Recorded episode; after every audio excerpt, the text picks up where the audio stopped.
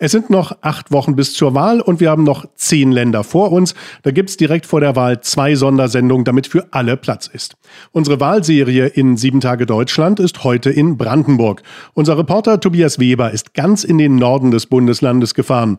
Im Landkreis Uckermark konnte es der dortige Kreisverband der AfD nicht abwarten und hat schon, auch wenn der offizielle Beginn des Wahlkampfes in Brandenburg erst diesen Samstag ist, einen eigenen Wahlkampfauftakt gemacht in der Kreisstadt Prenzlau Breslau mitten in der Einkaufsstraße.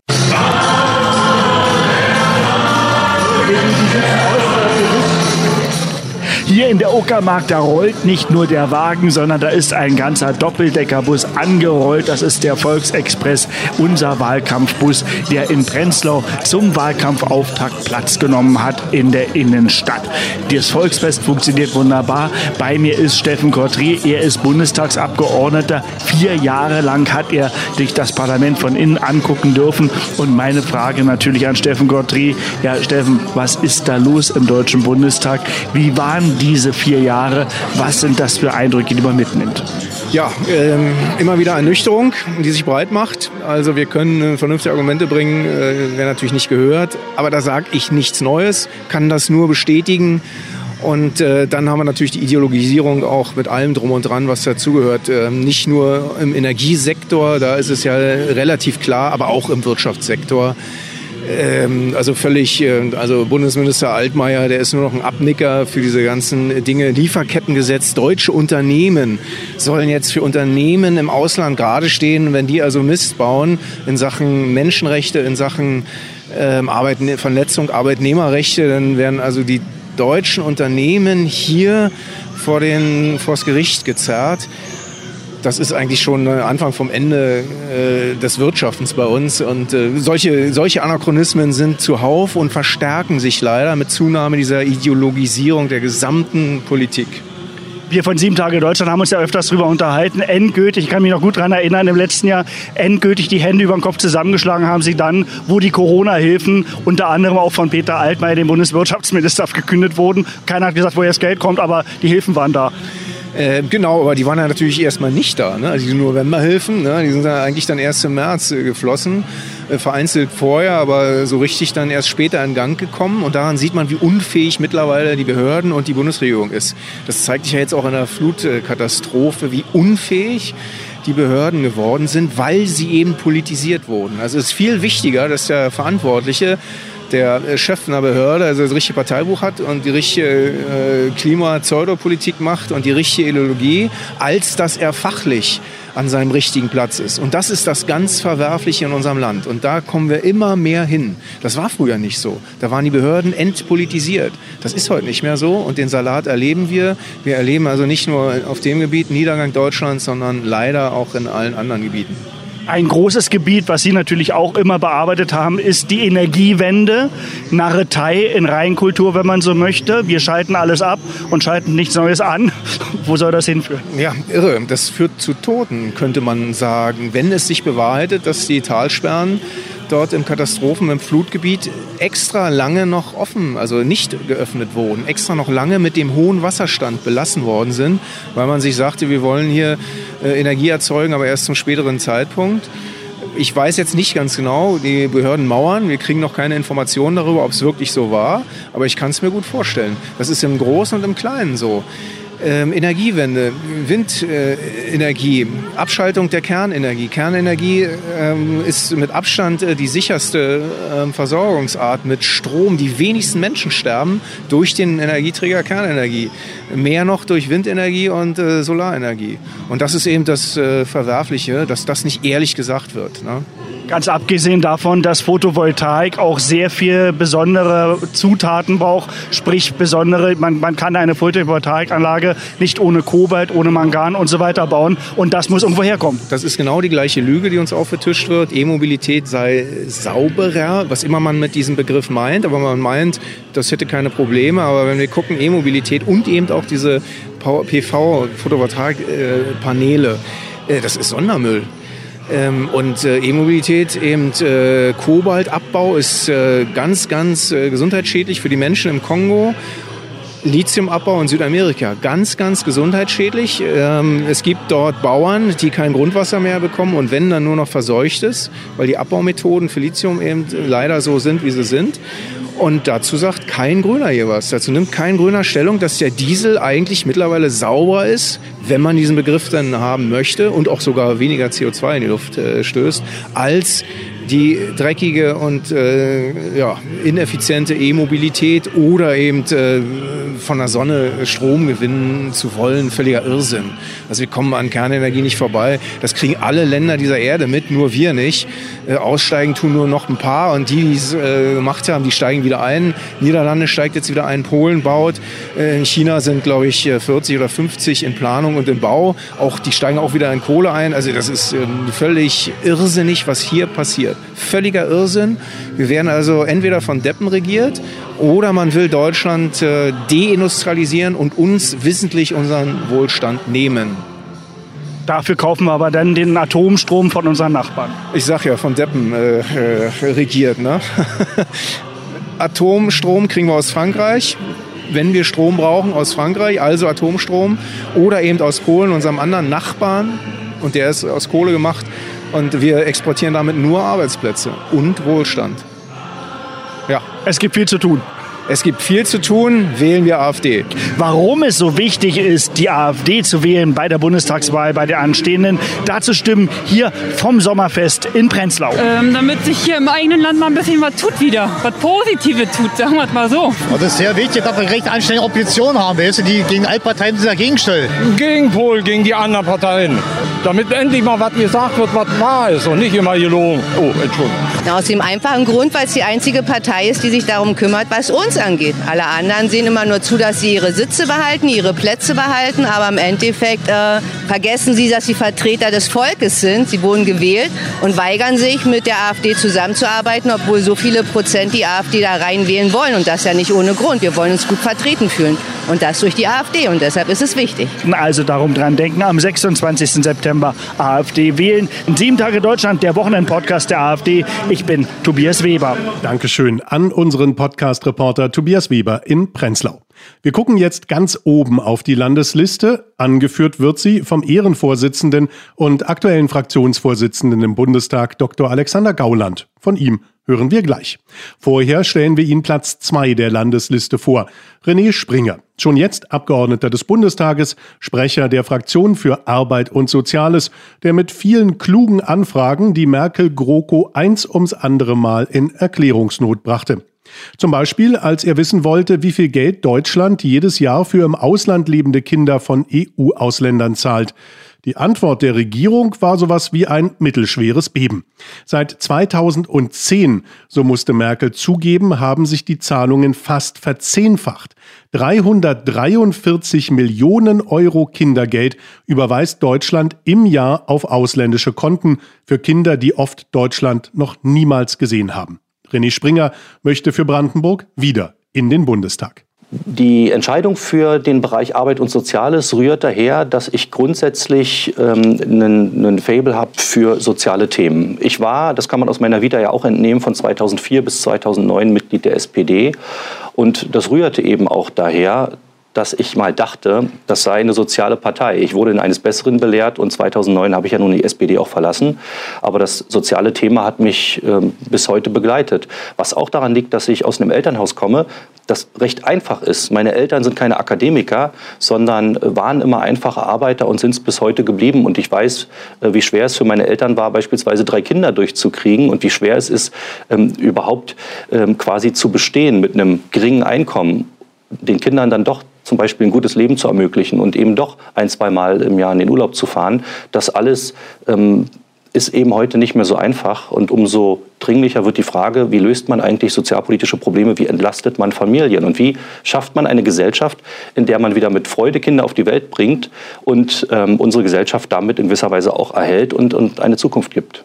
Vor kurzem gab es eine Anfrage von Ihnen, die hat auch viel Reichweite bekommen, wurde auch von den Medien viel aufgenommen. Da ging es ums Kindergeld und Sie haben ähm, ja, die Erkenntnis erhalten, dass immer mehr deutsches äh, Kindergeld von der Bundesregierung ins europäische Ausland überwiesen wird. Welche Tragweite haben die Erkenntnisse, die Sie da gewonnen haben eigentlich? Grundsätzlich ist es so, dass ich tatsächlich viel mit kleinen Anfragen arbeite, weil ich glaube, dass es viel aufzudecken gibt. Und das haben wir ja auch gezeigt ähm, im Bereich der Migration, aber eben auch im Bereich europäische Sozialpolitik und am Ende eben auch Familienpolitik.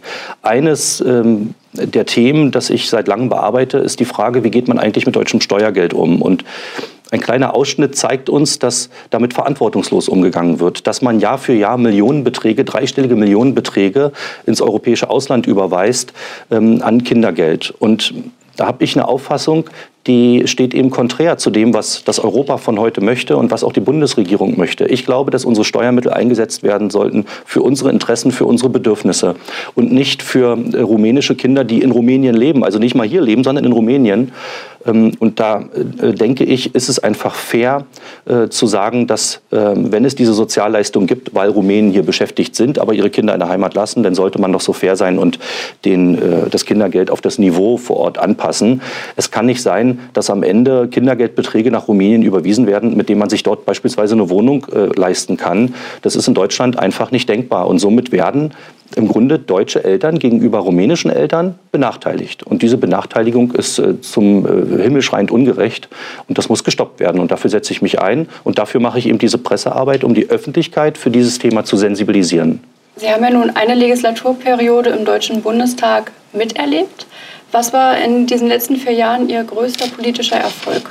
Bevor ich zu den größten politischen Erfolgen komme, muss ich eins sagen. Man kann es nicht glauben, mit welchem Stumpfsinn man sich da auseinandersetzen muss. Man, ich habe ja die Erwartungshaltung, dass in diesem Hohen Haus im Sinne unserer Gesellschaft Entscheidungen gefällt werden und dass man sachorientiert und zielorientiert über Probleme debattiert und am Ende das stärkere Argument sich durchsetzt. Aber gefühlt 90 Prozent der Reden fangen damit an, einer Partei wie der unsrigen vorzuwerfen, äh, wir würden ja nur Hass und Hetze von uns geben. Wir stellen uns da also sorgfältig hin, äh, tragen Argumente vor, äh, hoffen mit den Argumenten zu überzeugen, aber auf diese Argumente wird überhaupt nicht eingegangen.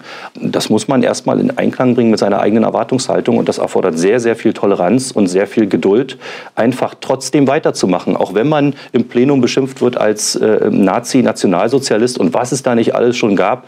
Es ist unglaublich, wie das ähm, Niveau in diesem Parlament durch die Altparteien nach unten gezogen wird.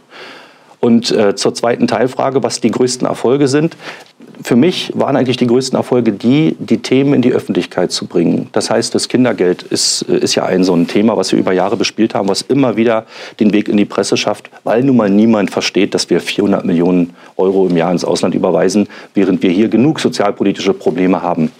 Ähm, aber viele Fragen der Migrationspolitik, wofür ich bei uns im äh, Arbeitskreis Arbeit und Soziales zuständig bin, auch die mussten und müssen beleuchtet werden. Dass beispielsweise die Zuwanderung eben nicht dazu führt, dass wir Fachkräfte gewinnen, sondern dass wir im Grunde eine Einwanderung in die Sozialsysteme haben. Auf jeden äh, der in den letzten zwei Jahren zu uns gekommen ist, äh, kommen 2,4 Sozialhilfeempfänger. Das ist keine nachhaltige Sozialpolitik. Und das sind so Dinge, ähm, dadurch, dass es uns gelungen ist, die in die Öffentlichkeit zu tragen, mit kleinen Anfragen, ähm, haben wir ein Stück weit Menschen erreicht und auch Wähler und zukünftige Wähler äh, gewinnen können. Und das ist äh, die zentrale Aufgabe, die wir nun mal haben. Die Gesellschaft davon zu überzeugen, dass wir eine richtige, zukunftsgerichtete Politik machen, dass wir da sind und dass wir eben vernünftig und sachorientiert arbeiten. Ich möchte abschließend gerne noch mal mit Ihnen einen Blick in die Zukunft werfen. Wo wollen Sie in den nächsten vier Jahren Ihre Schwerpunkte setzen? Ich würde meinen Schwerpunkt schon gerne im Bereich Arbeit und Soziales belassen. Da haben wir uns vieles aufgebaut. Ähm, und da bin ich nicht allein für verantwortlich, sondern es gibt ja viele Abgeordnete, die sich für Arbeit und Soziales einsetzen. Es gibt viele äh, Mitarbeiter, Fachreferenten, die das unterstützen.